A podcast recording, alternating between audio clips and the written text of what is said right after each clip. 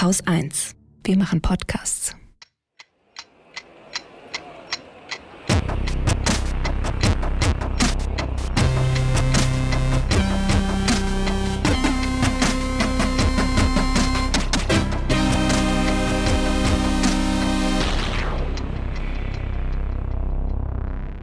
Willkommen zur Wochendämmerung vom 20.10.2023 mit Antisemitismus, Russland und Ukraine, Kommunitarismus, Israel und Gaza, Stullen, Sudan, Neuigkeiten von der mythischen Substanz, Joe Biden, dem Klimakommissar, einer guten Nachricht, Long-Covid, einem Limerick der Woche, dem Börsenticker. Holger Klein. und Katrin Rönecke.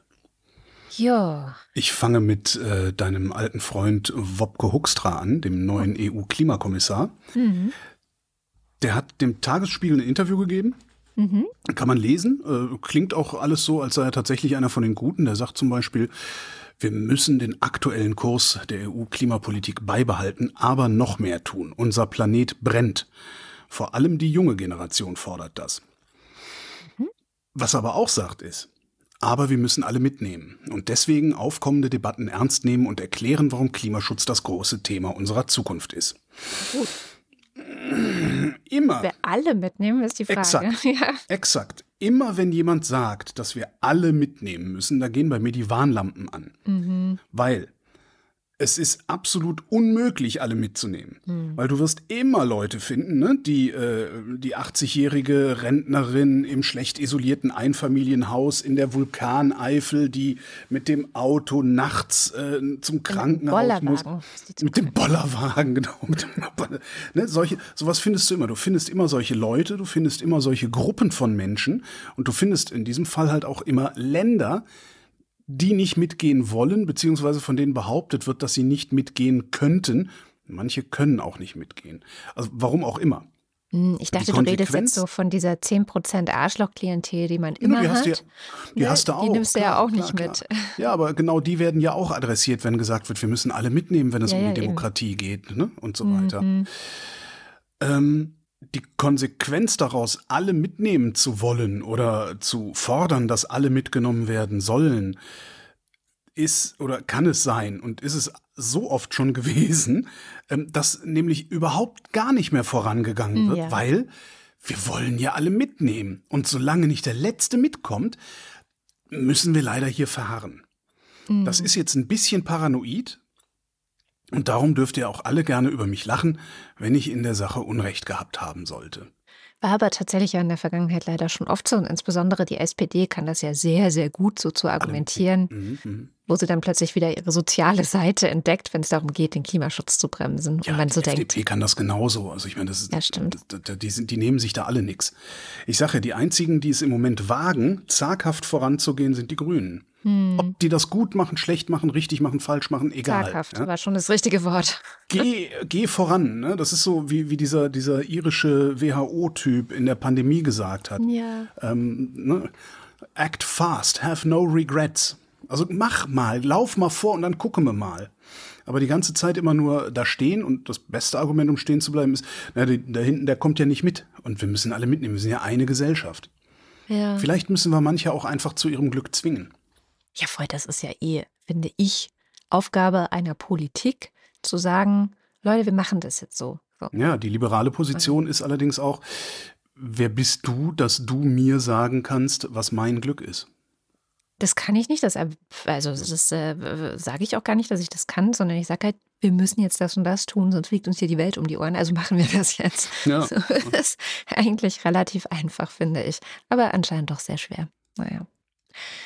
Hier, äh, Russland und Ukraine hatte ich letzte Hm. Woche ja gar nicht mit, weil ich so viel über Israel gesprochen habe. Und ich habe jetzt ein bisschen schlechtes Gewissen, weil ich so viel über den Ukraine-Krieg jetzt auch nicht sprechen werde.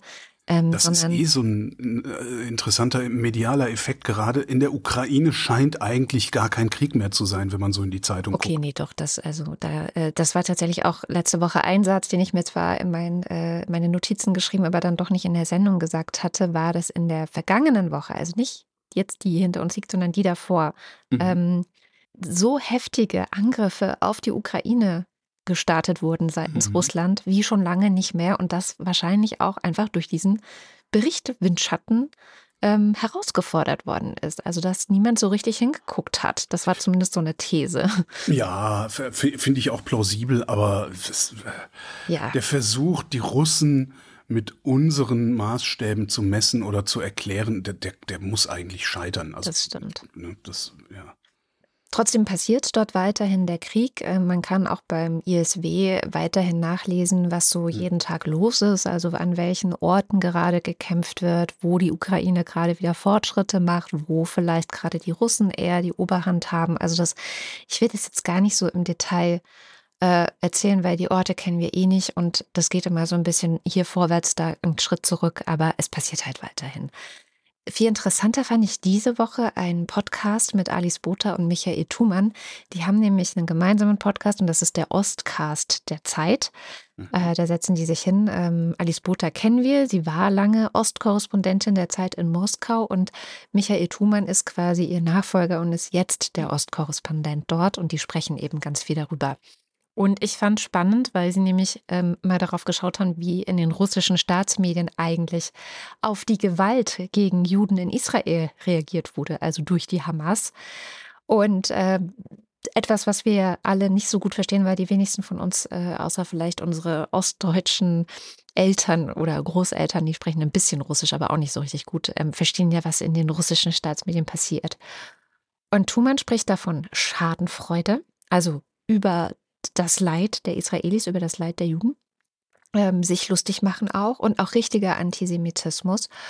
Und äh, was ich ja letzte Woche angesprochen habe, so ein Both-Sidism. Ja? Also mhm. schon so ein, ja, okay, Kinder abschlachten ist natürlich nicht so schön. Aber guck mal, aber, was die in der Westbank machen. Genau, genau. Mhm. Das haben wir ja leider auch in der vergangenen Woche wieder überall lesen dürfen. Und wirklich schuld sei natürlich Israel selbst, ja. Und es wird wohl auch der Vergleich gezogen zwischen dem Krieg Russlands gegen die Ukraine und jetzt diesem Krieg äh, um Gaza. Und das fand ich erstaunlich, weil, also einerseits ging es mir zuerst ein bisschen ähnlich. Also ich glaube schon, dass der Krieg in der Ukraine mir dabei geholfen hat, relativ schnell dieses, äh, ja, beide Seiten sind, äh, machen hier, äh, grau, sind hier grausam, das abzulehnen, ja, sondern dass mhm. ich glaube, dadurch, dass äh, es seit 2022 diesen Krieg in der Ukraine gab, hatte ich schneller eine Klarheit zu sagen, okay, das hier ist, also die Juden sind jetzt erstmal hier die Opfer und mhm. die Hamas sind die Angreifer und Täter und wollen hier auch genozidal ganz eindeutig einfach Israel auslöschen, so. Ja, und in, in Russland wird das jetzt wohl anders rumgedreht. Also man sieht eben Palästina sozusagen als das Opfer an, das mhm. Opfer Israels, das sich ja nur befreien will. Also so wie Russland, das sich ja auch nur von den Nazis in der Ukraine befreien will, die ja eigentlich auch zu Russland gehört. So. Mhm. Und das fand ich schon echt hart. Ja, das muss man erst mal hinkriegen, so eine äh, gedankliche Verrenkung, aber das ist da wohl wirklich an der Tagesordnung in diesen typischen Fernsehsendungen, ähm, die da jeden Abend laufen. Was ich an der Stelle auch äh, immer wieder merke, ist, äh, du sagtest auch also, äh, Palästina und Israel. In allen möglichen, in allem, was so geäußert wird, liest und hört und äh, oft äh, hat man den Eindruck, die Menschen verstehen das auch so, als wäre Palästina Land. ein Land, ja dass vom Land Israel besetzt worden sei. Das ja. ist nicht so. Ja, die Palästinenser sind ein Volk ohne Land und die hatten auch nie ein Land im Staatssinne. Mhm. Also da ist nicht irgendwann der Jude gekommen und hat das Land Palästina sich einverleibt, sondern diese Geschichte sieht ganz anders aus. Ähm, das könnte ich jetzt auch erzählen, habe ich einige Sendungen schon gemacht zum Thema äh, Balfour-Deklaration, Sykes-Picot-Abkommen, mhm. Zusammenbruch des Osmanischen Reiches und so weiter. Aber das ist auch so was, was mir, was, was mir oft ein bisschen fehlt, dass das, dass das irgendwie nochmal irgendwie in einem Nebensatz oder in zwei Nebensätzen eingeordnet wird. Da, da hat nicht der Jude das internationale Weltjudentum irgendwie sich versammelt oder, oder, oder sich verschworen, sich, sich das Land der Palästinenser zu nehmen. Das ist ein bisschen anders gelaufen. Ja. Finde ich auch irgendwie ganz wichtig und das wird mir zu selten betont auch. Ja, ich glaube auch diese. Das sind immer so die besetzten Gebiete. Ne? Das hört sich immer so an wie, ja, äh, da ist der Russe gekommen und hat sich die Ostukraine genau. einverleibt. Ne? So, ja. Genau. Und das, das, das ist, glaube ich, auch eines der oder einer der Gründe, warum international, aber auch hier in Deutschland gerade auch so diese typische antikoloniale Linke sich mhm. äh, hinter und sie sagen ja auch Free Palestine, äh, mhm. als wäre es ein Land. Also mhm. sich da so hinter. Ja, hat ja eine Flagge. Ne? Ja, ja, sich da so hinterstellen. Und das, das, ich habe auch oft das Gefühl, da fehlt so ein bisschen geschichtlicher Kontext. Und was auch ähm, ganz spannend ist, ist eben, dass jetzt in, in Russland offensichtlich, und das gilt aber auch wieder nicht nur für Russland, so eine Art Gefühlslage, so eine gemeinsame Gefühlslage äh, vorherrscht, wo der Westen TM quasi mhm. hinter Israel steht und Russland dann halt Verbündeter der islamischen Welt sei. So. Und das, das hat der Thumann ganz schön erklärt, ist eben auch so ein bisschen ein Erbe aus alten Sowjetzeiten. Also was ja mhm. auch wieder gut dazu passt, dass in Russland ja. so diese ganzen Gefühle von vor, weiß ich nicht, 89, 91, dass die ja ganz bewusst auch wieder aufgewärmt und durch die Politik und die Staatsmedien ähm, ja gefüttert werden eigentlich. Also ganz spannend. Ich verlinke den Podcast natürlich, den sollte man sich einfach ähm, selber anhören. Und, und was, was wirklich interessant sein wird in den kommenden Wochen ist, wie wird sich Israel denn jetzt gegenüber Russland eigentlich verhalten? Weil seit der Ukraine-Krieg begonnen hatte, hat sich ja Israel nicht so klar auf die Seite der Ukraine gestellt, wie sich die Ukraine jetzt klar auf die Seite Israels gestellt hat äh, nach dem Ganzen. Ähm, Im Gegenteil, sondern sich da so rausgehalten und ähm, ja, zurückhaltend gezeigt, weil in Syrien ne, mhm. ne, Russland ja wiederum was in der Hinterhand hat, was Israel oder Israels Interessen und Israels Sicherheitsinteressen vor allem auch ähm, betrifft. Und äh, deswegen jetzt halt bisher da nicht so viel passiert ist. Jetzt zeigt sich aber, ja gut, Russland ist halt Best Friends mit Iran, ja. Iran unterstützt die Hamas. Ähm, Russland. Und Hezbollah und Hisbollah, genau. Russland weigert sich, beide Organisationen als Terrororganisationen einzustufen. Also da gibt es jetzt mehr Reibung und ich mhm. frage mich, ob sich Israel das noch leisten kann, so zurückhaltend zu bleiben. Es muss ja nicht gleich eine klare Haltung zum Ukraine-Krieg sein, aber eine klare Haltung irgendwie zu, zu Russland. Wie die aussieht, habe ich keine Ahnung. wem, wem gegenüber sich das leisten kann. Also weil der Westen, der wird wegen der Ukraine nicht Israel vor den Bus werfen.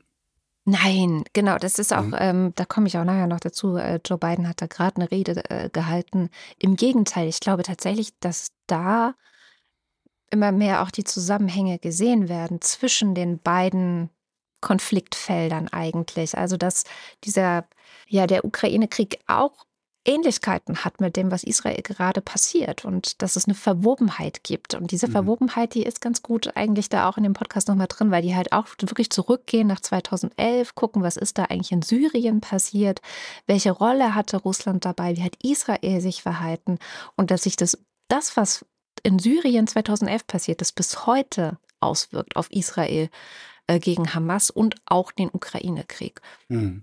Und insofern sehr, sehr spannend.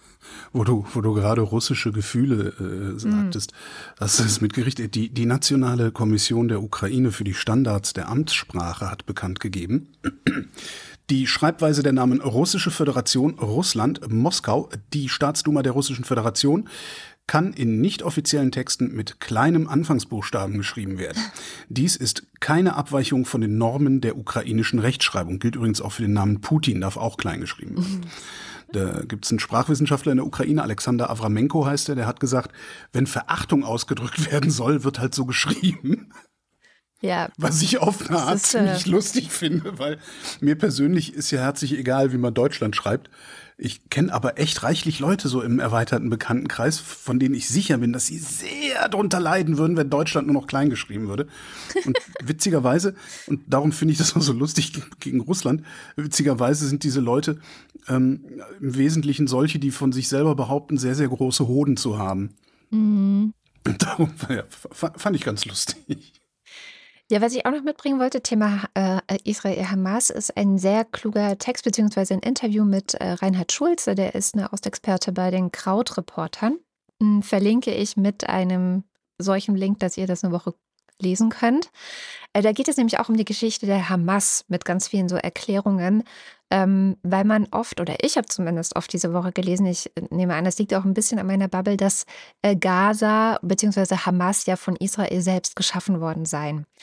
Ähm, wirklich sehr verkürzt. Ähm, extrem verkürzt, sodass es quasi ja, ja, so klingt, als sei Israel, äh, hätte, hätte sich das Monster da, was sie jetzt überfallen hat, ja selber geschaffen. Und das passt ganz gut in deine Kategorie, stimmt halt nicht, mhm. ähm, was in dem Interview ganz schön rauskommt, weil es ist nur richtig zu sagen, das Milieu und die Bewegungen, aus denen die Hamas mal hervorging, das wurde tatsächlich zunächst anfangs von Israel unterstützt, aber da war das nicht so islamistisch, rechtsradikal und antisemitisch wie heute, ähm, sondern da war noch so eine Art Hoffnung, insbesondere für Israel drin, dass man mit denen vielleicht reden kann. Dass die so sind wie heute, das ist ein Werk der Muslimbruderschaft, eine äh, islamistische, nationalistische Bewegung, äh, radikal islamistisch, sagt die Wikipedia, und die hat ihre Wurzeln ähm, in Ägypten wurde schon vor 100 Jahren, über 100 Jahren gegründet. Mhm. Und da ist die Hamas tatsächlich eine Tochterorganisation dieser Bewegung mit all diesen antisemitischen Auslöschungsfantasien. Ähm, und die gab es noch nicht, als Israel dieses Milieu, was vorher da war, unterstützt hat ich, ich zitiere da einfach mal den Reinhard Schulze aus dem Interview, der sagt, viele der Vorgängerorganisationen der späteren Hamas waren damals in den Stadtvierteln sehr aktiv, zum Beispiel um die Moscheen herum. Dort gründete sich eine Art Solidaritätsnetzwerk und Israel erschien es sinnvoll, mit Solidaritätsnetzwerken zu kooperieren, weil sie die Effekte der israelischen Besatzung abzufedern vermochten. Zumindest war das die Hoffnung. Zitat mhm. Ende. Also sie haben es eigentlich versucht, um eben den Frieden zu wahren und Ruhe zu, zu, zu bekommen, aber eben nicht, um sich eine Terrororganisation zu züchten oder so, wie das hier manchmal dargestellt wird. Ja.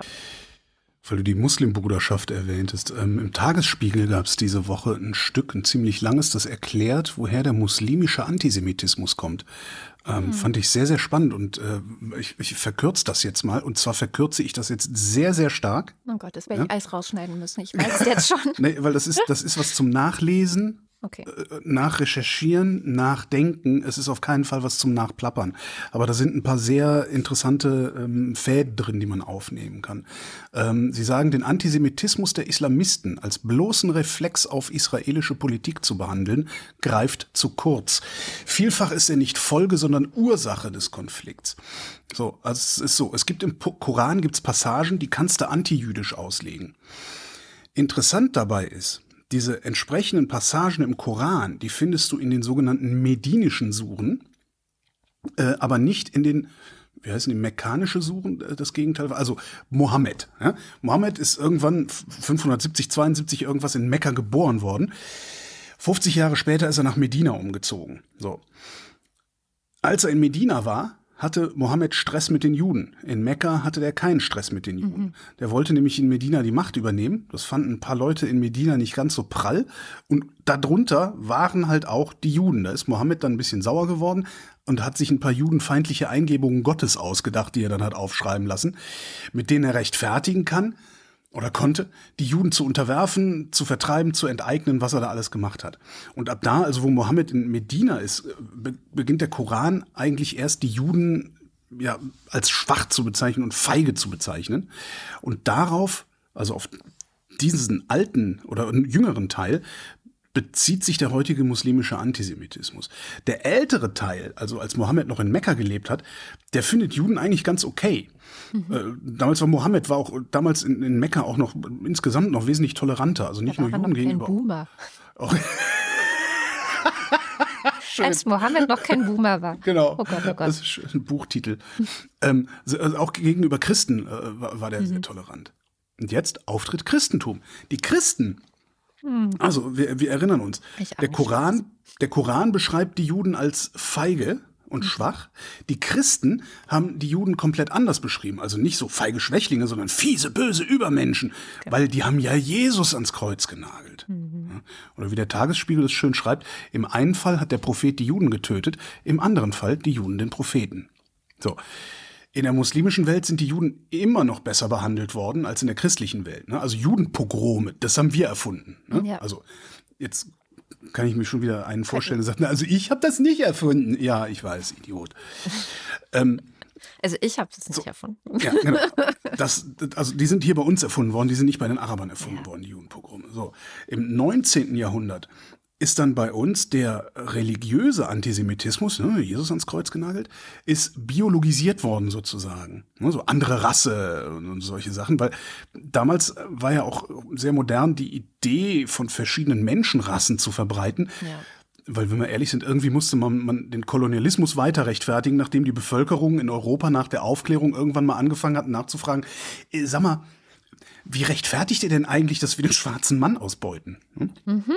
So, Tagesspiegel sagt, das Narrativ von der jüdischen Weltverschwörung stammt aus jener Tradition und ist das alleinige Produkt christlich geprägter Gesellschaften. Jetzt gehen wir noch ein paar Jahre weiter. Auftritt Nationalsozialismus. In den 30er Jahren haben die Nazis versucht, in der arabischen Welt Antisemitismus zu verbreiten, und zwar mittels Rundfunksendungen. Äh, nebenbei, nächste Woche wird bei uns hier das Radio 100 Jahre alt, 23. Oktober.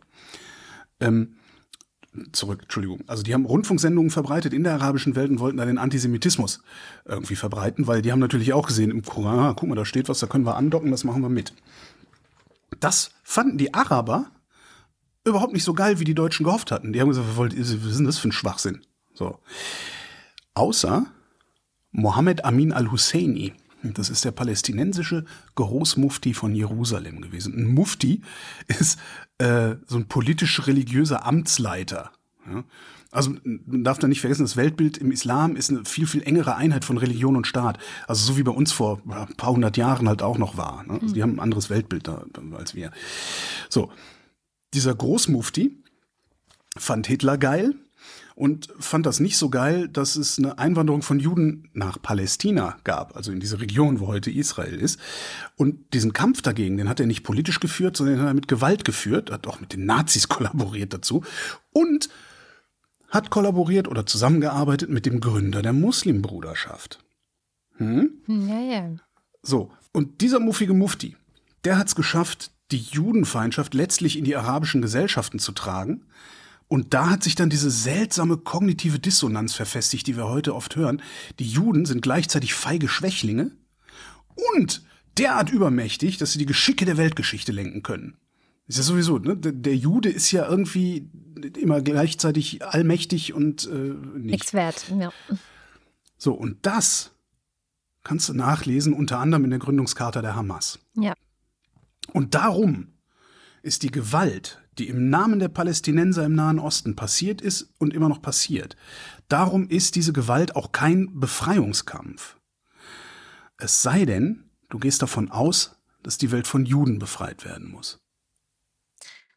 Ich weiß nicht, ob der letzte Satz so konsensfähig ist, weil natürlich ähm, da jetzt 100 Jahre Geschichte auch noch dazwischen liegen und auch sowas wie eine Zwei-Staaten-Lösung ähm, als, als Idee der, der Lösung dieses Problems ähm, auf dem Tisch lag. Ich vermute schon ja, lange nicht wer mehr. wollte das denn nicht haben? Ja, ja, klar, ich weiß. Aber ich wollte nur sagen, also, dass sozusagen die palästinensischen Menschen einen eigenen Staat bekommen, das war ja schon auch mal eigentlich Konsens auf UN-Ebene. Und ich glaube, das ist das, was viele vielleicht auch denken, worum es geht. So. Das würde ich dann aber anders nennen als Befreiungskampf. Ja, ja, ich weiß, ich weiß. Da bin ich ja auch ganz bei dir. Nur, ich wollte es nur noch mal so ein bisschen ähm, wie nennt man das, verfeinern sozusagen. Ähm, tatsächlich, was ich da ganz, ganz spannend finde, diese Zusammenhänge zwischen dem Kolonialismus ähm, und dem, dem Konflikt in Israel um die Palästinenser, der oft gezogen wird und der eben so in, habe ich ja letzte Woche schon erzählt, meiner feministischen Bubble sehr weit verbreitet ist. Ähm, und dazu hatte, finde ich, Anna Meyer, den hattest du mir geschickt, den Text heute Morgen, mhm. den allerbesten Text der Woche. Leider hinter einer Paywall. Ich finde, das sollte kein Hindernis sein. Man kann ja ein Probeabo klicken und dann gleich wieder kündigen, aber einfach nur für diesen Text hat es sich gelohnt, ja. Ähm, weil sie ganz gut aufdröselt, was eigentlich das Problem vieler Linker in diesen Tagen ist. Und wir hatten es ja auch einige in den Kommentaren von der letzten Woche. Ähm, und gerade eben auch in meiner eigenen feministischen Bubble, wo ich ja auch das Ganze mit der Intersektionalität erstmal lernen musste in den letzten zehn Jahren. Ich habe echt lange gebraucht, gebe ich offen zu. Und jetzt wir sehen, okay, die Leute scheitern eigentlich an ihrem eigenen Anspruch. Mhm. Und der Anspruch ist, und das schreibt Anna Meyer so schön, deswegen zitiere ich es einfach, in, in solchen Fällen wie dem jetzt zu sagen, und jetzt kommt das Zitat, dass nicht irgendwelche Menschen umgekommen sind, sondern spezifische Menschen und dass die Verallgemeinerung ihres Leids selbst wieder ein Gewaltakt ist. Denn dadurch macht man die Leidenden und die Umstände, die zu ihrem Tod geführt haben, unsichtbar. Es ist ein Verdienst der postmodernen linken Bewegung, dass sie der Gesellschaft diese Erkenntnisse abgerungen hat. Zitat Ende. Also während wir, und das macht sie auch auf das Fass, während der Black Lives Matter-Bewegung klar benennen konnten, diese Menschen sterben, weil sie schwarz sind. Das ist der einzige Grund. Der einzige Grund ist Rassismus. Mhm. Fällt es den gleichen Leuten jetzt überaus schwer, und sie schaffen es einfach nicht zu sagen, diese Menschen sind gestorben, weil sie Juden sind, und das ist genauso schlimm. Ja. Und da habe ich nur gedacht, ja, Amen. Sie, ja. Sie fasst das schön zusammen, auch in dem Satz, jetzt zeigt sich, alle Menschen sind spezifisch diskriminiert, nur wenn Gewalt gegen Juden passiert, dann reicht schnöder allgemeiner Weltschmerz als Reaktion. Ja, dann ist halt dieser Both Sides, in dem ich ja, letzte ja, Woche schon meinte. Und damit wird, und das finde ich, empfinde ich genau wie sie sagt, als gewaltsamen Akt, was da passiert. Ja, äh, wunderbar. Und auch noch ein Feedback haben wir bekommen, das ich nicht ähm, unterschlagen möchte, und zwar von unserem Hörer Fabian zur letzten Folge der einen sehr interessanten Vorschlag macht. Er schreibt, ich schlage vor, anstatt das Kriegsverbrechen der Hamas immer wieder mühsam zu umschreiben, mit sowas wie die verstecken sich unter oder hinter der Zivilbevölkerung, es einfach beim Namen zu nennen. Perfidie. Und weiter schreibt er, Perfidie ist völkerrechtlich untersagt und geächtet und wer das abzieht, auch wenn es in anderen Formen auftreten kann, ist verantwortlich für das, was dadurch ausgelöst wird. Natürlich ist keine Kriegspartei dadurch entbunden, Zivilistinnen nicht zu gefährden oder nicht gezielt zu töten, aber in dem Moment, in dem man sich selber verteidigen muss, dabei aber die Zivilbevölkerung nicht schonen kann, weil das verunmöglicht wurde, kann mhm. hier nicht von einem Kriegsverbrechen seitens des Verteidigers die Rede sein. Zitat Ende.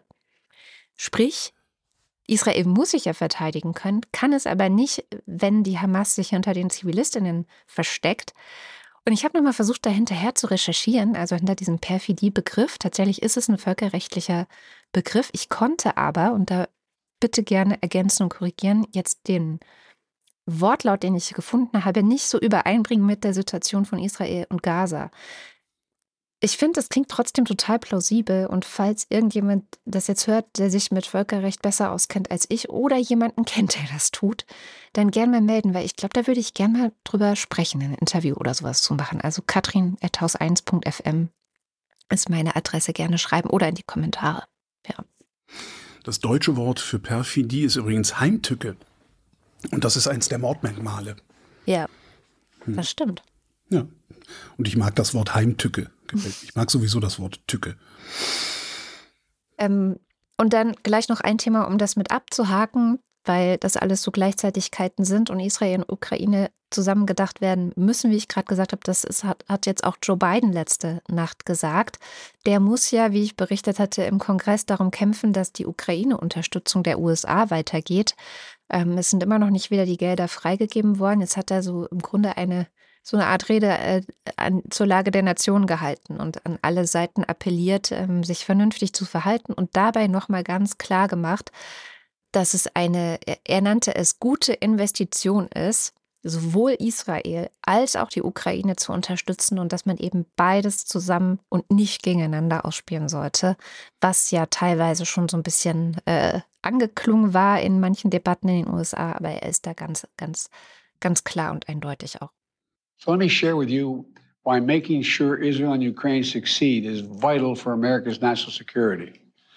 You know, history has taught us that when terrorists don't pay a price for their terror, when dictators don't pay a price for their aggression, they cause more chaos and death and more destruction. They keep going, and the cost and the threats to America and the world keep rising. Wenn wir noch bei der Ukraine verharren, äh, da habe ich auch noch eine Kleinigkeit mitgebracht. Die äh, USA hatten der Ukraine ja die ATCMS geliefert, also diese ähm, Kurzstrecken, ballistische Kurzstreckenraketen sind es. Äh, das ist das Akronym für Army Tactical Missile System. Und damit scheint die Ukraine einige sehr äh, beeindruckende Schläge gegen Russland, gegen russische Nachschublinien ausgeführt zu haben. Und da wollte ich verweisen auf einen Artikel, ein längerer Artikel, der beschäftigt sich mit dem Nachschub im Krieg. Es gibt ja diesen Satz, äh, Amateure reden über Waffen, Profis reden über Nachschub oder über Logistik.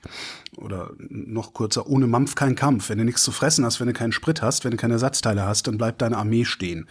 Ähm, das ist ein Artikel von Roger Näbig, der ist Anwalt und Journalist. Und dessen äh, Schwerpunkt ist halt Kriege, Krisen und Konflikte im 21. Jahrhundert. Äh, so ist der Untertitel seines Blogs. Und der hat einen sehr, sehr langen Artikel geschrieben und einen sehr detaillierten Artikel, in dem er erklärt, warum die Logistik Russlands militärische Achillesferse in der Ukraine ist.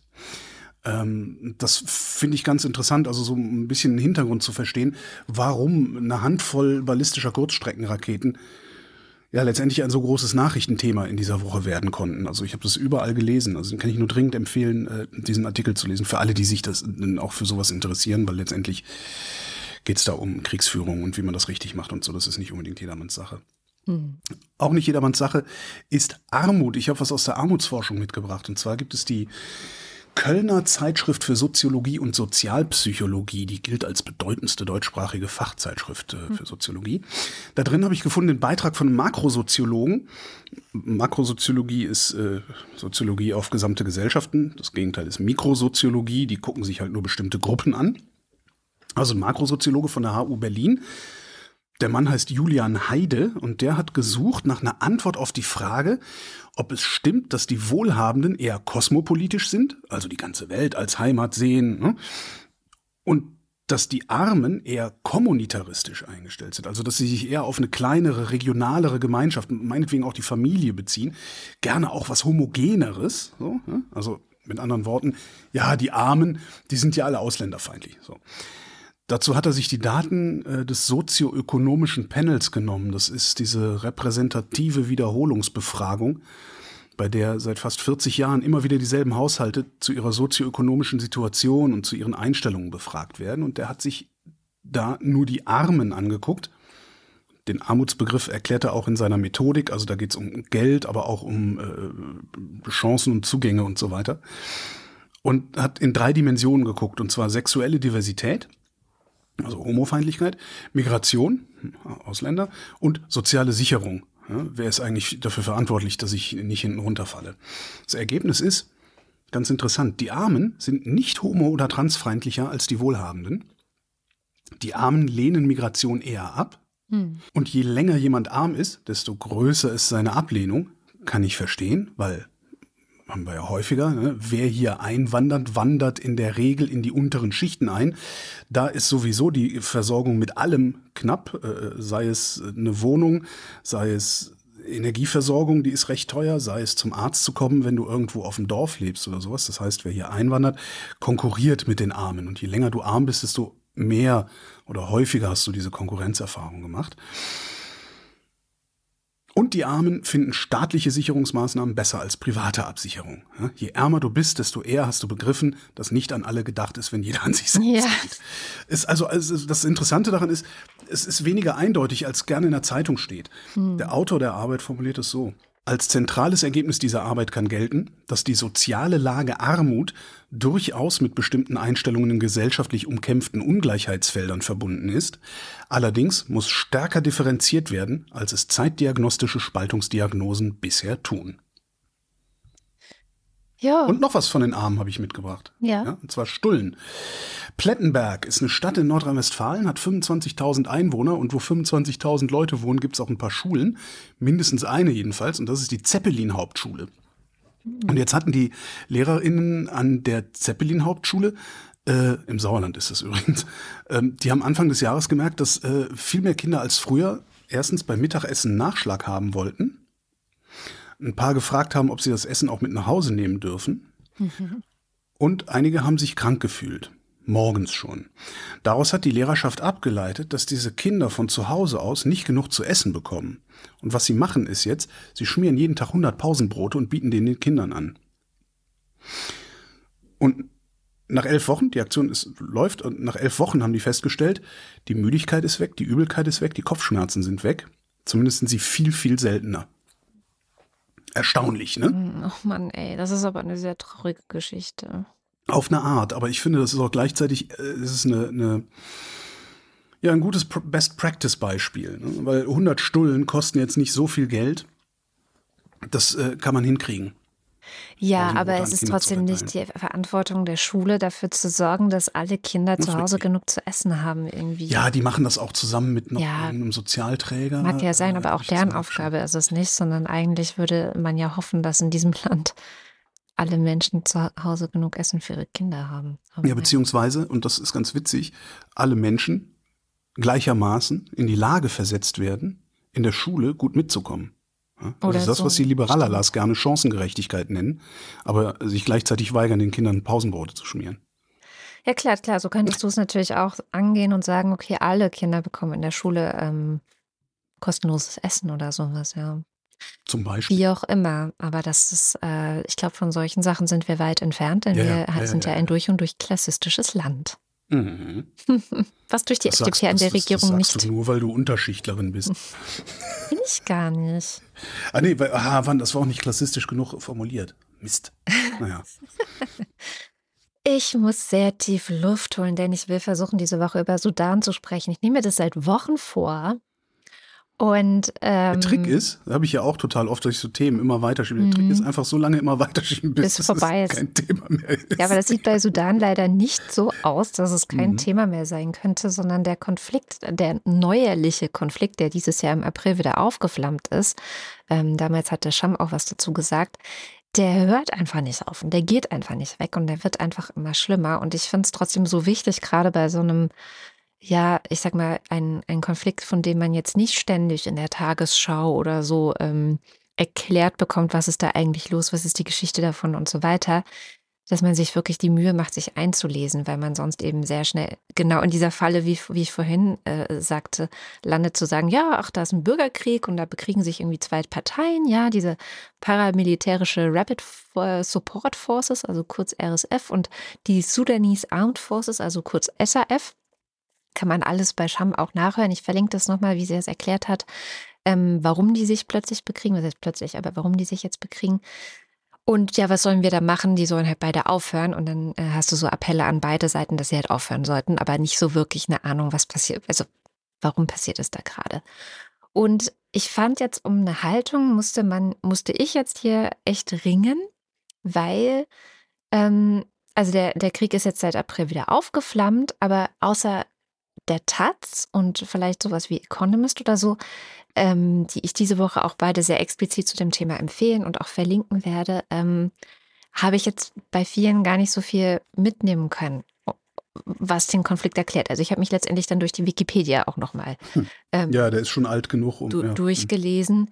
Ja, der ist so alt, also im Grunde kann man sagen, seit der Unabhängigkeit des Sudans im Jahr 1956, was schon lange her ist, äh, gab es ganze 15 Militärputschs dort. Also man, mhm. das war immer schon ein ziemlich konfliktgeschüttetes Land. Und äh, meistens drehten sich die ganzen Sachen um irgendwie ethnische oder wie es heißt, ethnische oder religiöse Konflikte, wo dann aber auch der Staat mitmischt, wo es auch um Korruption geht und Autokraten, die Präsidenten sind und verhindern, dass demokratisch wird das Land. Ähm, dann äh, spricht man von sogenannten ethnischen Säuberungen. Und ich weiß nicht, ob sich alle erinnern, ich erinnere mich noch gut vor 20 Jahren, 2003, war ja auch Sudan wirklich eines der größten Sorgenkinder, so international mhm. gesehen, weil es da eben auch um Genozid ging. Also wirklich Massaker und äh, gezieltes Töten von bestimmten Menschengruppen. Das ist halt fast 20 Jahre her.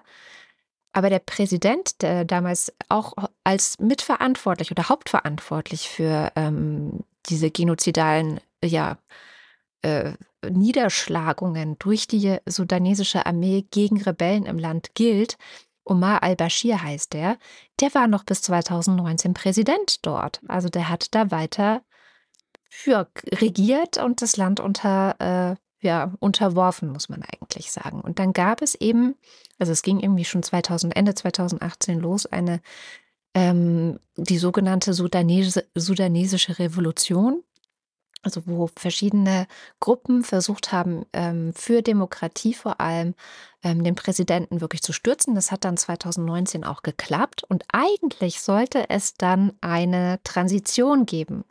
zur Demokratie. Das, das war der Plan.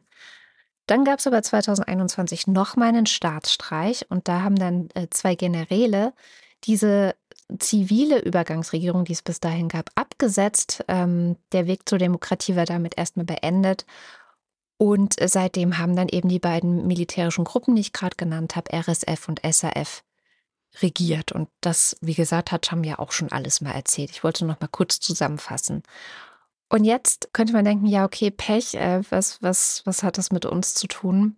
Ich finde aber ganz wichtig dazu zu erzählen, dass diese RSF, also diese Rapid Support Forces, die haben schon im Sommer 2019 ein Massaker in Khartoum, also der Hauptstadt des Sudans, verübt. Da sind ähm, 104 Menschen gestorben, davon zwölf Kinder. Ein weiterer Teil des Massakers waren Massenvergewaltigungen. Ähm, und das, das klingt ja alles jetzt gerade leider so ein bisschen bekannt. Ähm, Leider fällt es auch offenbar immer noch Menschen schwer, das, was die Hamas in Israel gemacht hat, als Massaker zu bezeichnen. Aber genau das ist es halt. Und diese RSF, die steht wieder in Verbindung mit Russland. Und jetzt komme ich wieder zu meinen Gleichzeitigkeiten und alles hat miteinander zu tun, weil ja auch die Wagner-Gruppe, inwiefern es sie eigentlich jetzt noch so richtig gibt, seit der Chef tot ist, müsste man auch noch mal recherchieren. Dafür hätte ich jetzt nicht noch zusätzlich die Zeit. Aber die haben ja auch lange in Sudan mitgemischt. Mhm. Und es ist wohl auch so, da gab es jetzt gerade Berichte, dass ähm, die SAF oder die andere Seite sozusagen mit Drohnen aus der Ukraine teilweise Kriegsverbrechen dokumentieren und diese dann halt in die Welt sozusagen gesendet werden. Also auch, das war ein ganz schöner Artikel in der Zeit, der mal beschrieben hat, wie sich der Russland-Ukraine-Krieg auf eine Art auch im Sudan fortsetzt. Und was sich eben auch auf eine Art im Sudan fortsetzt, ist tatsächlich ähm, so ein ja, Rassismus im Grunde gegen schwarze Menschen. Und das ist wichtig, deswegen habe ich so weit ausgeholt, diese Woche hier mal zu benennen, weil was da passiert, sind eben Massaker gegen die schwarzafrikanische Bevölkerung in Sudan, unter anderem die Masalit, das ist so eine der Bevölkerungsgruppe, die besonders häufig Opfer werden, durch die RSF und, wie es immer heißt, äh, ihre verbündeten arabischen Militärgruppen. Also es gibt hier tatsächlich einen Konflikt von arabischen Gruppen gegen schwarze Menschen. Und das ist genozidal. Das war jetzt diese Woche der Economist, der das erste Mal ganz klar gesagt hat, okay, wir müssen das jetzt mal beim Namen nennen, was es ist. Es ist ein Genozid an der schwarzen Bevölkerung in Sudan und insbesondere in Darfur. Und auch das ist etwas, was ich glaube, ich in deutschen Medien noch gar nicht gehört oder gelesen habe, weiß ich nicht. Und wo gerade niemand hinschaut. Also wirklich, jetzt mit Israel sowieso nicht, aber Ukraine-Krieg und alles, es ist einfach eine Überforderung und trotzdem wichtig, darüber zu sprechen und dahin zu schauen. Äh, wie kriege ich da jetzt die, kriege krieg ich die Kurve gar nicht. Themenwechsel, Gesundheit. Du hattest doch Long-Covid und bei deinem Long-Covid Brain Fog. Erzähl mal, wie das war. Aber also, bevor ich jetzt erzähle, was das sein könnte, kannst du ja sagen, was es ist. Also jeder kennt es, glaube ich, dass man zu wenig geschlafen hat und dann ist das Gehirn so nicht wach und äh, man ist eigentlich komplett übermüdet und man kann nicht richtig denken. Also so jegliche Art der Konzentration funktioniert nicht, es fallen einem die einfachsten Wörter nicht mehr ein. Ähm, und bei mir war es auch noch so eine Geschichte mit, ähm, dass ich ganz schnell Dinge, also das Kurzzeitgedächtnis hat nicht so funktioniert, dass Dinge dann abgespeichert wurden. Also du konntest, weißt du noch, du hast was zu mir gesagt und ich habe darauf reagiert und dann hatte ich es dann ein paar Minuten später schon wieder vergessen, dass du das gesagt hast. Na, das viel interessanter finde ich ja, dass du, dass du heute noch, wenn ich irgendwie was erzähle äh, und, und du sagst, nee, weiß ich nicht, und ich dann sage, was, da warst du dabei, du manchmal sagst, äh, war das 2021? Ja, Zeit weg, ja. ja. Es wurde nicht krass. gespeichert. Aber ich glaube, das ist dann schon wieder was anderes. Aber Brain Fog ist wirklich dieses so, wie das Gehirn ist einfach nicht richtig an. Hm. Hm. Es gibt eine frisch publizierte Studie von der University of Pennsylvania. Und die schreiben, das könnte daher kommen, dass äh, bei Patienten mit Brain Fog, also was heißt, das könnte daher kommen, die sehen, dass bei Patienten mit Brain Fog die Serotoninvorräte erschöpft sind. Ähm, was sie schreiben, ist, dass niedrige Serotoninspiegel die Vagusnervsignalisierung schwächen würden. Der Vagus ist ein, ist ein großer Nerv, äh, mhm. einmal, ne, wie heißt der? Zehnter Hirnnerv oder so. Kenne ich gut. Der ist, äh, der, der ist dran beteiligt, also an der Regulation von praktisch allen inneren Organen ist der beteiligt. Also alles, was die inneren Organe machen, geht irgendwie auch über den Vagusnerv. Außerdem schwächt wenig Serotonin die Darm-Hirn-Verbindung. Mhm. Und genau das Ding könnte diesen Brain Fog erklären.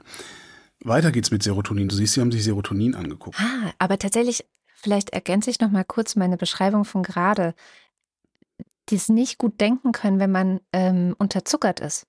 Mhm. Das fühlt sich auch so ähnlich an. Also wenn man weiß, so, oh Mann, ich muss eigentlich mal was essen, ich kann überhaupt nicht mehr mich konzentrieren. So, ja. Das, ja, ist ähnlich. Mhm. Das ist immer, wenn ich pampig werde, meinst du?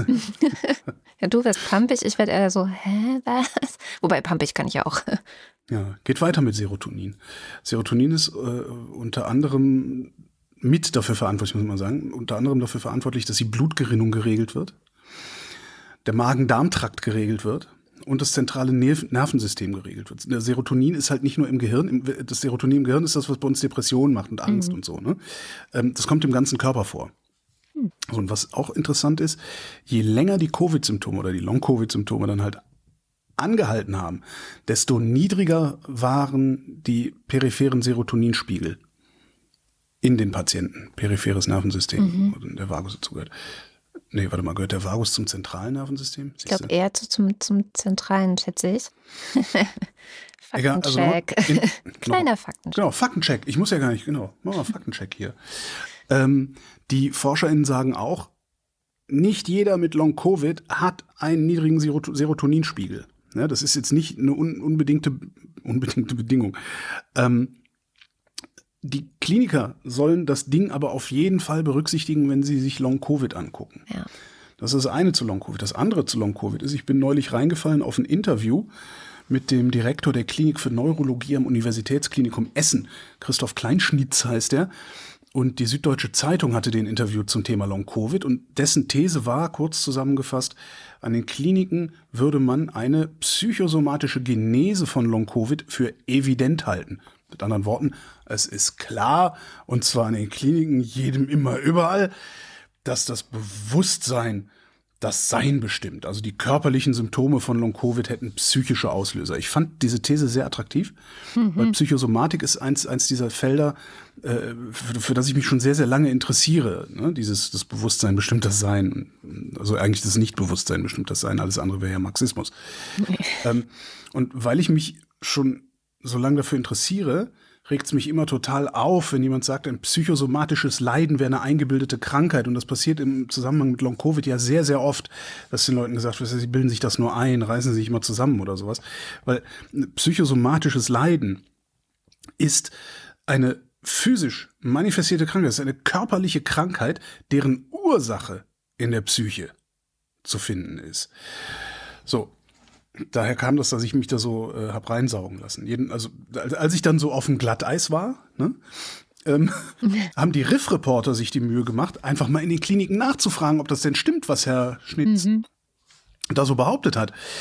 Stellt sich raus, stimmt halt nicht. Ja. Long-Covid ist nicht psychosomatisch, jedenfalls nicht nur psychosomatisch oder so psychosomatisch, wie Herr Schnitz das gerne gehabt hätte. Das Problem ist, je länger Long-Covid andauert, desto mehr siehst du Wechselwirkungen zwischen der Psyche und der Physis. Und es ist überhaupt nicht klar, dass die Psyche die physischen Symptome, also diese physische Leiden, ausgelöst hat, dass da die Ursache drin liegt. Äh, wahrscheinlich ist es so, dass es genau andersrum ist. Mhm. Ähm, der Artikel ist hinter einer Paywall. Hat mich 2,50 gekostet. Äh, ich finde aber, so ist für meine Fahrlässigkeit noch eine recht milde Strafe gewesen. Vor allem haben wir zwei uns ja auch ganz schön gestritten deswegen, weil du ankamst mit deinem, oh, finde ich voll interessant, dass, ja. dass, das psychosomatisch ist. Und ich so, äh. Ich finde nach wie vor, nein. also ich habe im Bekanntenkreis einige Psychosomatiker und denen ja, dabei zuzugucken, sein. wie sie wirklich ernsthaft erkranken. Ja, klar. Aus dem Nichts heraus sozusagen. Das ist äh, echt faszinierend. Ja, nee, aber da war ich auch sofort, dass ich dachte, nee, also dieses ganze Chronic Fatigue und MECFS, und das ist halt eines der größten großen Probleme damit auch gewesen, wurde halt oder warum ich so wütend geworden bin, wurde halt Jahrzehnte als psychosomatisch so weggeschoben, machen so meine Na Therapie. Eben, das ist aber, aber das ist ne? das Problem. Das, das, das, das ist das Problem. Das, ich weiß schon. Das, das, wird nicht als psychosomatisch weggeschoben. Weggesch als als weg, weggeschoben wird es von einer Öffentlichkeit, auch einer Medienöffentlichkeit, als eingebildete Krankheit, weil jemand, der sich damit auskennt, eventuell sagt, das sei psychosomatisch. Nee, Wichtig ist zu wissen und zu erkennen, psychosomatische Erkrankungen sind echte Erkrankungen, die macht man nicht mit einer Psychotherapie weg. Wenn ich mir. Gut, das sagen aber dann halt trotzdem Ärzte und nicht ja, die Medien. Gut, ja, so. aber Ärzte sind Menschen, die irgendwann mal Medizin studieren. Ja, haben. trotzdem. Und aber genau deswegen sagen Ärzte das, weil sie es anscheinend auch nicht besser auseinanderhalten können. Und deswegen war ich so wütend, weil es einfach schon. Ich glaube, 2020 gab es eine längere Reportage über Chronic Fatigue Syndrom und da war schon klar, dass alle, also es gibt nicht viele, die sich damit intensiv beschäftigt haben. Bis dahin, seit Long Covid gibt es ein paar mehr, aber die Förderung wird ja trotzdem immer wieder auch in Frage gestellt. Ähm, aber die haben damals schon gesagt, nee, wir können das messen. Also und da gibt es inzwischen, Gott sei Dank, seit Long Covid, ähm, auch wenn. Nochmal. Ja. Nochmal. Oh nee, nicht ja, nochmal. Doch, die können das messen. Das ja. heißt aber noch lange nicht, dass sie messen können, was die Ursache ist. Ich finde das total wichtig. Psychosomatiker sind ganz, ganz arme Schweine. Die haben richtige messbare Krankheiten. Aber total oft konnten sie halt auch nach, also nachzeichnen, dass zum Beispiel der Epstein-Barr-Virus, also ein pfeifisches Drüsenfieber ja. dem vorausging. In Und dem Fall ist es dann, eben nicht psychosomatisch. Ja, aber, es, das, aber ich finde, häufigste sorry, Ursache halt ne, für, für Chronic Fatigues und Virusinfektionen und ne, waren es auch schon gesagt, immer ich hacke da so sehr drauf rum, weil das echte Krankheit. Es ist so ein bisschen wie, ich, ich erinnere mich noch dran, äh, wie, wie gesagt, ja, Depression, das ist dann, ne, da, geh doch mal spazieren, äh, schlaf dich doch mal richtig aus, lächel doch mal. Das ist genauso was. Depression ist halt auch eine richtige Krankheit. Und so sind psychosomatische Erkrankungen das auch. Es gab übrigens auch noch ähm, äh, in diesen Antworten der Kliniken ähm, mehrfach äh, den Hinweis darauf, dass man das überhaupt nicht mehr trennen sollte in äh, eine Unterscheidung von Psychosomatik und Somatik, sondern dass das immer als in irgendeiner Form wechselwirkend betrachtet ja. werden sollte und immer beides angeguckt werden sollte von den Medizinern. Ja, voll, weil allein auch schon die, das Risiko, wenn du äh, Chronic Fatigue hast dann. Ich rede nicht nur von Fatigue. Ja, aber jetzt mal bei dem bleibend. An dem Beispiel kann man es ganz gut zeigen. Wenn du das hast, ist das Risiko, dass du darüber depressiv wirst, riesig. Ja, und kann man ja wohl auch total nachvollziehen. Also, also ich meine. Äh, ja, und dann ja. mal gucken, ne? dann sind wir wieder beim Serotonin. Ne? Interessant, ja. Mhm es ist noch ein weites Feld, äh, sagen die in der Philadelphia-Studie auch. Die sagen, also, ja. die haben jetzt nicht irgendwelche Behandlungskonzepte oder, oder Vorschläge oder sowas daraus abgeleitet, sondern die sagen einfach nur, wir, wir sehen das mhm. und das ist total spannend und spektakulär und guckt da bitte alle hin, wenn ihr drüber redet, beziehungsweise drüber forscht. Ja. Ja, kommen wir zur guten Nachricht. Die gute Nachricht hat mir diese Woche Annika Jöres äh, präsentiert. Danke. Soll ich Annika. erst die schlechte Nachricht erzählen? Ja, dann erzähl mal lieber erst mal die schlechte. okay. Es gibt ja Neuigkeiten von der mythischen Substanz. Ach so, ja, was denn, was denn? Es gibt so eine Beratungsbude, Boston Consulting heißen die, kennt man. Ne? Mhm. Die haben mal nachgerechnet, was grüner Wasserstoff denn so kosten würde. Äh, grün heißt aus erneuerbarem Strom elektrolysiert. Stellt heißt, sich raus. Das heißt was? auch klimaneutral. Der ist Genau, ja, genau. Mhm. Stellt sich raus, der wird teurer, als sie bisher gedacht hatten. Im Moment rechnen alle mit drei Euro pro Kilo bis zum Jahr 2030. Boston Consulting sagt aber, ah, wahrscheinlich werden es eher fünf bis acht Euro pro Kilo sein. Und das bedeutet zwei Dinge, beziehungsweise zweieinhalb. Erstens, Autos werden noch garantierter nicht mit grünem Wasserstoff fahren, als es sowieso jedem, der halbwegs klar denken kann, schon immer klar geworden ist. 1b, dasselbe gilt für Heizungen in Privathaushalten. Zweitens, diejenigen Industrien, die nicht einfach mal auf Strom umstellen können, Chemieindustrie, äh, ne, das, äh, Stahlindustrie, die, die mit irgendwas feuern müssen, was mit Strom nicht geht, die werden ein großes Problem bekommen, weil die müssen das ja irgendwie kalkulieren, beziehungsweise müssen die ihre Produkte auch irgendwie verkaufen. Und wenn die Energie mehr als doppelt so teuer wird, dann werden die Produkte auch entsprechend teurer und finden dann möglicherweise keinen Markt. Was mich ein bisschen irritiert ist, nirgendwo stand dabei, für wen genau Boston Consulting diese Studie erstellt hat. Ich habe da aber eine Arbeitshypothese. Erzähl. die Lösung dieses Problems, vor allen Dingen für die Industrie, ja, die Privathaushalte, die sind ja fein raus. Wir, wir, wir heizen irgendwann alle mit Strom und fahren mit Strom. Das ist ja überhaupt kein. Ne, ja. Die, die Lösung für die Industrie, die einzige Lösung für die Industrie, die mir einfällt, ist Subventionen. Und da könnte ich mir überlegen, wer vielleicht so eine Studie in Auftrag gegeben hätte. Kann aber auch sein, dass Boston Consulting das einfach so erstellt hat. Ich, ich weiß es wirklich nicht. War nicht rauszukriegen. Ich hätte vielleicht bei. Dieses bei Geraune hat aber auch schon ein bisschen was Verschwörungstheoretlerisches. Nein, nein, nein, nein, nein, das ist keine Verschwörungstheorie, das ist eine Arbeitshypothese. okay. Naja, warum, ne? Warum mhm. machst du so eine Studie, wenn du nicht auf irgendeine Art und Weise Politik damit machen willst? Weil Subventionen kommen aus ist. der Politik, weil es ja, interessant ist. Ja. Mhm. Also man, man hätte ja sowas zum Beispiel auch dazu schreiben können wie, weiß ich nicht, und darum muss Deutschland sich auf den Strukturwandel vorbereiten, ja, weil yeah. die BASF, ne, also die können ja woanders äh, ihre Hitze herholen, äh, die kriegen sie dann halt nur nicht mehr hier. Ja, stimmt schon. Ich bleibe beim Energiethema. Ähm, ja, eben darauf passt es gerade so schön. Gute Nachricht zum Energiethema von Annika Juris. Und zwar ähm, hat ja Annika, macht ja immer wieder für Korrektiv große Recherchen. Mhm. Und da hatte Korrektiv im Februar aufgedeckt, dass die Stadtwerke, das sind die regionalen Energieversorger, die eigentlich so unserem Gemeinwohl dienen sollten, mhm. konjunktiv, mhm. ähm, dass die sehr viel Geld an den Gaslobbyverband Zukunft Gas gezahlt haben. Ähm, und zwar also wirklich viel Geld. Ähm, und dass die eigentlich auch mehr als die Hälfte der 128 Mitglieder dieses Lobbyverbandes Zukunft Gas ausgemacht haben. Das heißt, den Lobbyverband, also das wäre jetzt so die Frage, die man stellen könnte, ob es den Lobbyverband Zukunft Gas so überhaupt gegeben hätte, wenn die Stadtwerke, die dem Gemeinwohl verpflichtet sind eigentlich, ähm, nicht so viel Geld rüberwachsen lassen hätten. Und Zukunft Gas ist halt, man, man hört es ja schon dem Namen an, jetzt nicht gerade klimafreundlich, sondern ein Lobbyverband, der sich dafür einsetzt, dass wir auch in Zukunft noch Gas benutzen. Und zwar mhm. so lange wie möglich natürlich. Mhm. So. Ähm, äh, es geht um Millionen Euro, die die Stadtwerke da reingepumpt haben. Und zuerst wollten die auch gar nichts dazu sagen. Ja, und haben ähm, es gab mehrere Anfragen, also sowohl Lobby Control als auch Korrektiv haben eben angefragt, so wie viel und wann und wieso habt ihr denn eigentlich an Zukunft Gas gezahlt und wollten sich die meisten Gaswerke dazu nicht so richtig äußern. Aber jetzt ähm, sind fast ein Viertel der 100 Stadtwerke, etwa 100 Stadtwerke, die da Mitglied gewesen sind, ausgetreten aus dem Lobbyverband Zukunft mhm. Gas, was äh, man ja mal als kleinen Erfolg von investigativen Journalismus verzeichnen könnte, finde ich. Ja. Ja. Aber der Rest ist halt noch drin. Der ne? Rest ist, ist so ein bisschen wie bei mir. Ne? Ich sage auch immer, ja, mach doch den Sprit teurer, macht ihr ja sowieso nicht.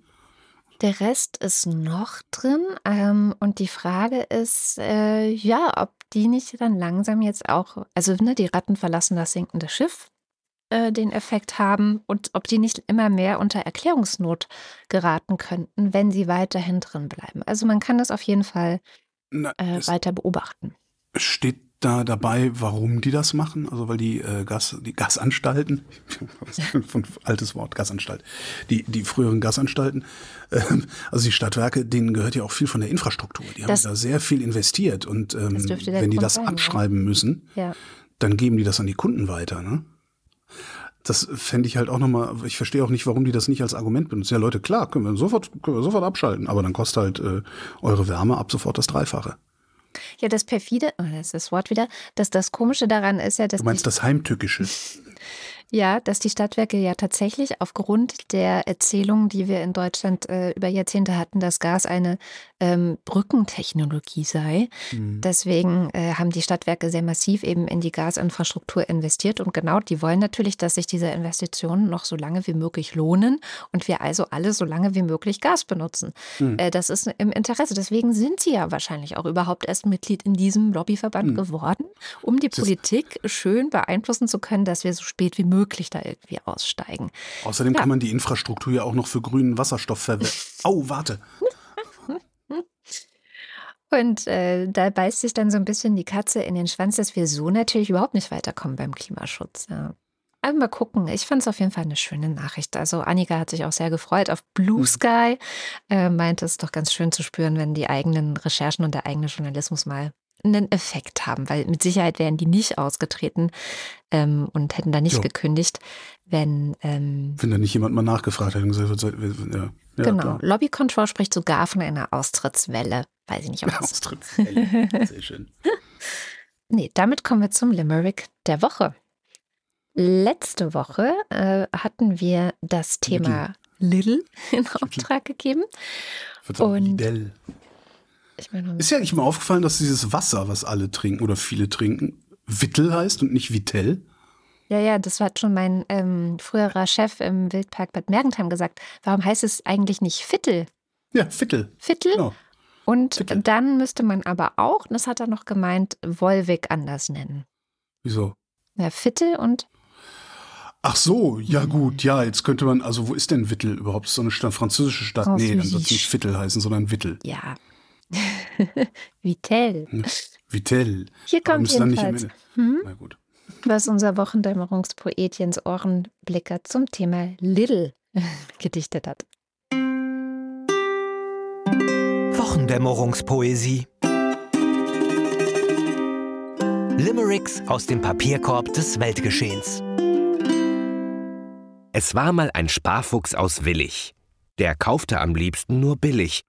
Bei Lidl gab's Schnäppchen mit Sojasteak-Häppchen. Er dachte sich, prima, die grill ich. Das war ja fast versöhnlich. Ich nehme den von Heiko. Mhm. Es war mal ein Mann in Wunsiedel. Den sah man sehr oft mit ner Fiedel. Vor Aldi, Real, auch Rewe manchmal. Da stand er und spielte sein Lidl. Lidl. Das ist ein bisschen umgemünzt, das Thema, ja, aber, aber warum nicht? Mhm. Bei mir hat es funktioniert. Ja. Ich nehme den von Clara. Es machte ein Mann namens Merz bei Twitter einen furchtbaren Terz. Die Leute dabei Lidl haben wohl keinen Schniedel, sind woke Veganer mit Herz. Was nehmen wir denn diese Woche für ein Thema? Hm, die mystische Substanz hatten wir schon, meines ja. Wissens. Mm, mm. Pausenbrot? Pausenbrote sind auch immer eine gute, ein gutes Thema. Pausenbrot. Stulle? Pausen, also Pausenbrot Stulle. und Synonyme. ja, sehr gerne. Finde ich gut. Dann kommen wir zum Börsenticker. Montag. Anleger hoffen auf Diplomatie im Nahen Osten. Und zwar alle Anleger, überall, immer. Die haben die nämlich gefragt, alle, jeden Einzelnen. Dienstag. Anleger bleiben auf der Hut. Und was das immer kosten muss, alle Anleger zu fragen, wie die so drauf sind, oder? Ja, ja. Mittwoch. Wall Street im Krisenmodus, weil Montag, Dienstag, Donnerstag und Freitag ist keine Krise und am Wochenende ja sowieso nicht. Donnerstag. Paul schließt Zinserhöhungen nicht aus. Außerdem, Paul schließt nicht aus, dass Holgi heute Bratkartoffeln gegessen hat. Freitag.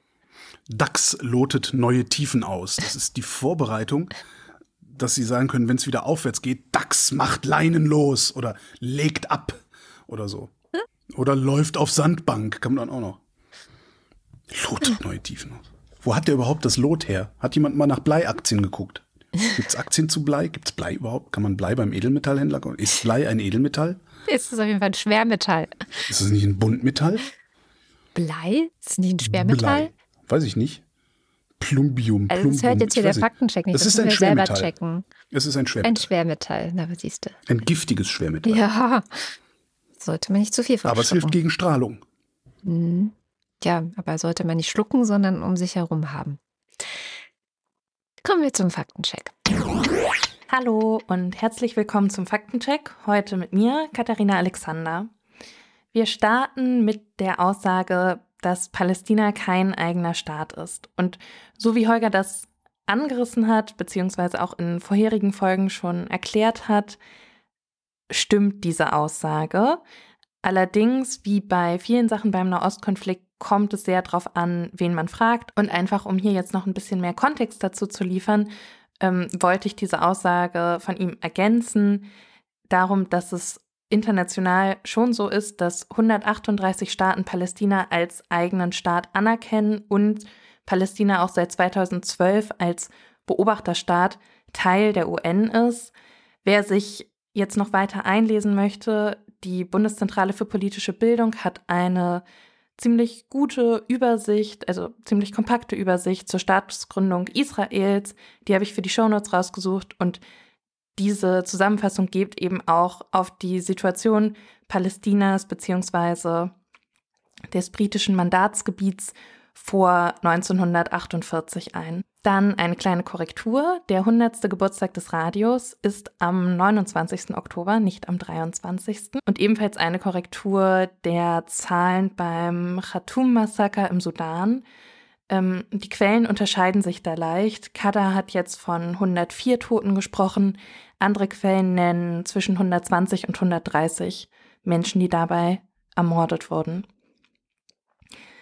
Ebenfalls äh, zum Sudan, das ist jetzt auch nur eine Kleinigkeit, aber Kada sagte, dass der Economist der erste war, der das Massaker in Darfur als Genozid bezeichnete, aber auch andere Medien haben diesen Begriff verwendet. In den deutschen Medien wurde die Situation im Sudan relativ wenig besprochen, aber zum Beispiel in der Taz oder auch in der Deutschen Welle wurde auch von genozidalen Zuständen gesprochen und äh, bei CNN, Washington Post, The Guardian konnte man auch schon vom Genozid dort lesen. Und als letztes noch die Einordnung, dass der Vagusnerv zum Parasympathikus gehört und damit zum vegetativen Nervensystem. Das war's für heute mit dem Faktencheck. Ich wünsche ein schönes Wochenende.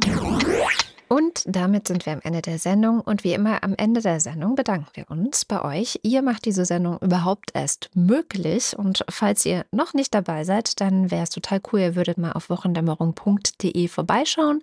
Da ja, echt. gibt es mehrere Wege, wie ihr uns unterstützen könnt. Zum Beispiel, indem ihr Geld direkt auf unser Konto überweist, ganz oldschool. Oder aber auch, ihr werdet Mitglied bei Steady. Da gibt es zum Beispiel die Ultras und den Fanclub und deren Namen lesen wir jetzt vor. Dins 1. Kabans Dubu Dibi Bebe Spra Bachebe. Wohl nicht. Wing Commander Lord Flash hat sein politisches Sommerinterview. Herr Steinmeier, die Macht des Bundespräsidenten liegt im Wort. Warum hört und sieht man nichts von Ihnen? Babette Bauer. Äh, äh, äh, Guido Baulich. Alexander Brunsack läuft einen Schauer über den Rücken, weil Holger mit der CDU schneller recht hatte als gedacht. Schon wieder Thüringen. Marc Bremer. Doris Day wie Doris Day. Oliver Delpi. Für mehr Hundesnacks, der Maya Fanclub. Silke Dietz. Wir kommen alle, alle, alle in den Himmel, weil wir so brav sind, weil wir so brav sind. Das sieht selbst der Petrus ein. Er sagt, ich lasse euch gern rein. Nein, er sagt, ich lasse gern euch rein. Ihr wart auf Erden schon die reinsten Engelein. Doppeldecker Fahrrad. Erik Fröhlich. Der Dösewicht, der euch einfach mal für die gute Arbeit und unterhaltsamen Sendungen danken möchte, kleiner drei. David Hasenbeck. Adrian Hauptmann. Stefan Havranek. Katharina Hüll. Der Jan. Matthias Johansen. Arndt J. Kästner. Was? Keine Kapern? Sabine Lorenz. Müsli, Müsli, Miam, Miam, Miam. Rufus Platus. Nu sagen Chris und Moni. Jörg Scheckis für mehr Flausch. Christi Tönig zu. Joachim Urlas. Olaf und Fiete. So dann muss und so weiter. Jens Viehweg. Bernd und Froschi Wehmöller. Andreas Werner. Und Justus Wilhelm. Und hier der Fanclub. Anja und Jan aus Bielefeld. Felix, der eine Rückmeldung von seiner Stadt hat und so weiter. Moment, das ist neu. Nee. Das ist neu? Das ist doch nicht neu. Ach so. Felix, ist das neu? Dann tue ich mal so, als wäre es neu. Felix, der eine Rückmeldung von seiner Stadt hat. Überraschung, die zu besetzende Stelle kümmert sich um Klimaschutz, nicht um die Folgen. Dafür ist eine Stelle ausgeschrieben. War das nicht neu? Ich weiß es doch auch nicht. Jan und Steffi empfehlen euch Time is Up von Marc Benecke zum Beispiel auf YouTube zu sehen. Das war nicht neu. Das war nicht Es, neu. es sprach der Buchdrucker und so weiter. Ich wünsche mir den Song Abschied ist ein schweres Schaf. Timo Altfelde. Verkehrsreform. Ampel erreicht Einigung darüber, was Volker Wissing die nächsten zwei Jahre nicht umsetzt. Katrin Apel. Matze aus Spandau. Zur Helmpflichtdebatte. Autofälle sind der häufigste Grund für traumatische Kopfverletzungen, also Helmpflicht im Auto. Autounfälle. Sag ich doch. Simon? Axmann. Du hast Autofälle gesagt. Autofälle. Nee, Autofälle, das konnte man früher, konnte man auch Autofälle kaufen. Und das waren, sollten, waren so Sitzauflagen. Und ich habe aber immer gedacht, sie hätten Autos gehäutet. Nicht? Ach nee, auf, das, bei, bei, das, Häuten heißt es ja nur bei Menschen. Bei allen anderen heißt es abgezogen. Simon Axmann. Dirk B. Frau Rabe geht gern spazieren, aber nur allein und meint deshalb den Komponisten Bach. Martin Ballasch. Sebastian Banse. Johannes Bauermann. Thomas Bauer. Jan Beilicke. Florian Beisel. Oben, Peter Blachani, Jan Blendeck, Bibi Blocksberg. Markus Boslett. Hast du eigentlich noch Bach gehört dann letzte Woche? Ja, Ja, da hat Frau Rabe als Bachfluencerin ja ganze Arbeit geleistet. Klaus Breyer, Daniel Bruckhaus, Martin Buchka, Clemens Langhans und Christoph Henninger, Lektion 1, wir wollen nicht boxen, wir müssen. Christoph Henninger und Clemens Langhans. Lektion 2, Mitdenken. Silke grüßt Andy, Computer sagt nein. Gian-Andrea Konzett, Katrin Czernotzki. Thomas D., Eigentlich heiße ich Dana. Der Wind, der Wind, das himmlische Kind, Cristiano del Tauscho. Roland Erck, 32 Schimmel auf einem roten Hang. Erst malmen sie, dann stampfen sie und warten wieder lang. Claude Wankhauser. Matthias Flader. Wenn du den Fnord nicht siehst, kann er dich auch nicht essen. Oliver Förster. Der Fossibär, Olli Frank. Andreas Freund, Mariana Friedrich. Schrei deinen Scheiß ins Internet und so weiter. Vielen Dank für eure tolle Arbeit. Mareike Geib, Der Gotti. Jörn Anne Gött Göttich, S- Ne, ich aber auch. Daniel Griesel. Bärbel Grothaus, Miriam und David grüßen alle aus Gambia. Sally der Pinguin grüßt alle, die sie kennen. Kati grüßt Joni. Ricardo Gatta, F und H. Annika H., Ricardo. Simon Hägler. Antje Hanuschka, Silke Hartmann. Lars hat das Gefühl und so weiter. Al- Der Alexandra Hauser. Äh, Ja. Äh, da- dann der. Der Alexander Hauser. Jan Heck, Sven Hennissen. Jennifer Herbert, Hans Herbst. Katharina, das darf doch wohl nicht wahr sein. Herbst. Ralf Herbst. Tobias, wer macht hier Witze mit Namen? Herbst. Stefan Herzog.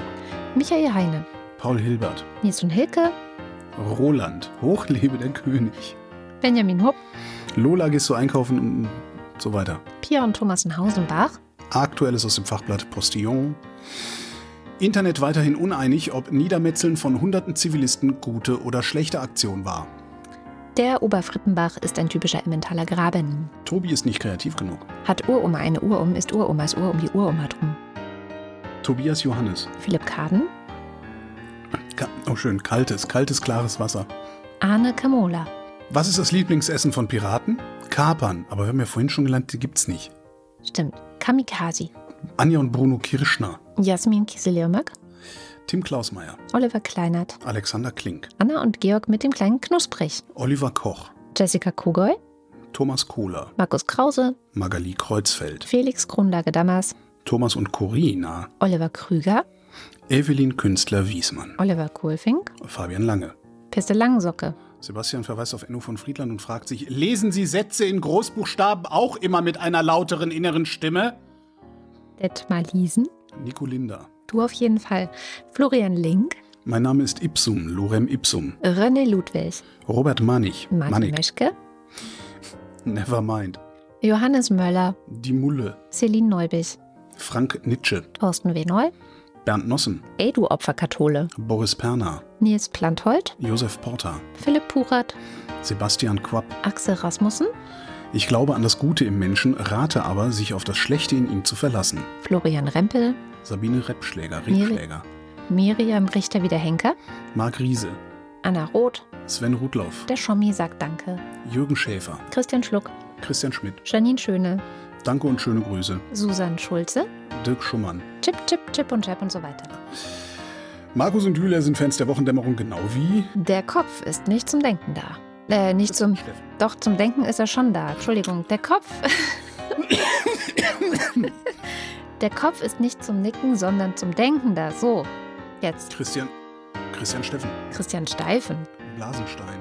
Forsten Igelstein. Respekt. Pommesstein. Jogi Löw verabschiedet Ruth Rutz und dankt für Jahre der alliterativen Freude Stein. Sabine Stern. Susu Martin Stöckert. Günther Stück. If you want to make the world a better place, take a look at yourself and make them change. Oder wie hat er immer gemacht? Ja, Michael Jackson hat wahrscheinlich so gemacht, ja. Michael Jackson hat auch immer mit Propofol gemacht. Claudia Taschow. 19. Somebody once told me the world is gonna roll me. Matthias Thome. Ma Mo. Moritz Timm. Mr. Tipp. Hans freut sich über das Jawort und den Nachnamen von Andrea und immer noch über die Wochendämmerung. Und Anna und Gregor sind hocherfreut, denn sie Backen Zwiebelkuchen und Priscilla und Gwyneth Molesworth bringen den Federweißen dazu mit. dazu mit. Punkt. Genau. Sebastian und Henry. Lucy dankt Kada und Holgi für die Wochendämmerung, eher ein Wochenlichtblick und platziert hier ganz frech mal Werbung für den Lila Podcast. Ja, ist gestern die aktuelle Folge erschienen. Eine sehr spannende Podiumsdiskussion von letzten Samstag über das Thema Femizide. Mit, also ich habe lange nicht so ein toll besetztes Podium moderieren, mhm. moderieren mhm. dürfen, wo auch ganz konkret, also Femizide ist ja immer so, dass du denkst, so ja, Männer bringen Frauen um Scheiße. Hm, aber nee, Femizid ist aber doch, Männer bringen Frauen um, weil sie Frauen sind. Ja, das ist immer die Definition, aber am Ende bringen sie sie um, weil sie ähm, ein patriarchales Verständnis davon haben, dass die Frau ihnen hm. irgendwie gehört und irgendwas schuldet ja, und nichts ja. allein entscheiden darf und so weiter. Da müssen wir, er, er, er, hat sie getötet, weil sie ihn verlassen hat, ne? Genau. So, hm. genau. Ja, leider oft noch in der medialen Berichterstattung. Ja, es war auch Thema, so mediale hm. Berichterstattung darüber, aber es war sehr schön, da war auch eine Frau aus Schleswig-Holstein dabei, die halt ganz konkret an der Umsetzung der Istanbul-Konvention in Schleswig-Holstein zusammen mit der Politik in Schleswig-Holstein arbeitet, also ganz, ganz konkrete Politik die da gemacht werden kann, um Femizide einfach mal zu verhindern und dafür zu sorgen, dass es irgendwann mal eine Zukunft ohne Gewalt gegen Frauen gibt. Und das fand ich eine sehr schöne, sehr schöne Perspektive zur Abwechslung mal. Hm. Biele und Alice und so weiter. Martin Unterlechner. Jan van Winkenreue. Henning Feller. Familie Felten und Knecht. Audra Fischer. Jannik Völker. Viele Grüße an alle Urlauber aus der Heimat von Andy. Man tut, was man kann. Andreas Waschk. Martin Wittmann. Mein Name ist Lose. Wird es günstiger, wenn ich gleich mehr nehme? Tobias Wirth. Boring Wozniak. Cindy und Timmy Wüst. Uwe Zieling. Und Sag Nein zur Arbeit. Großartig. und sag Nein zur Arbeit. vielen herzlichen Dank. Schön. Vielen, vielen Dank. Das war die Wochendämmerung vom 20. Oktober 2023. Wir danken für die Aufmerksamkeit. Tschüss.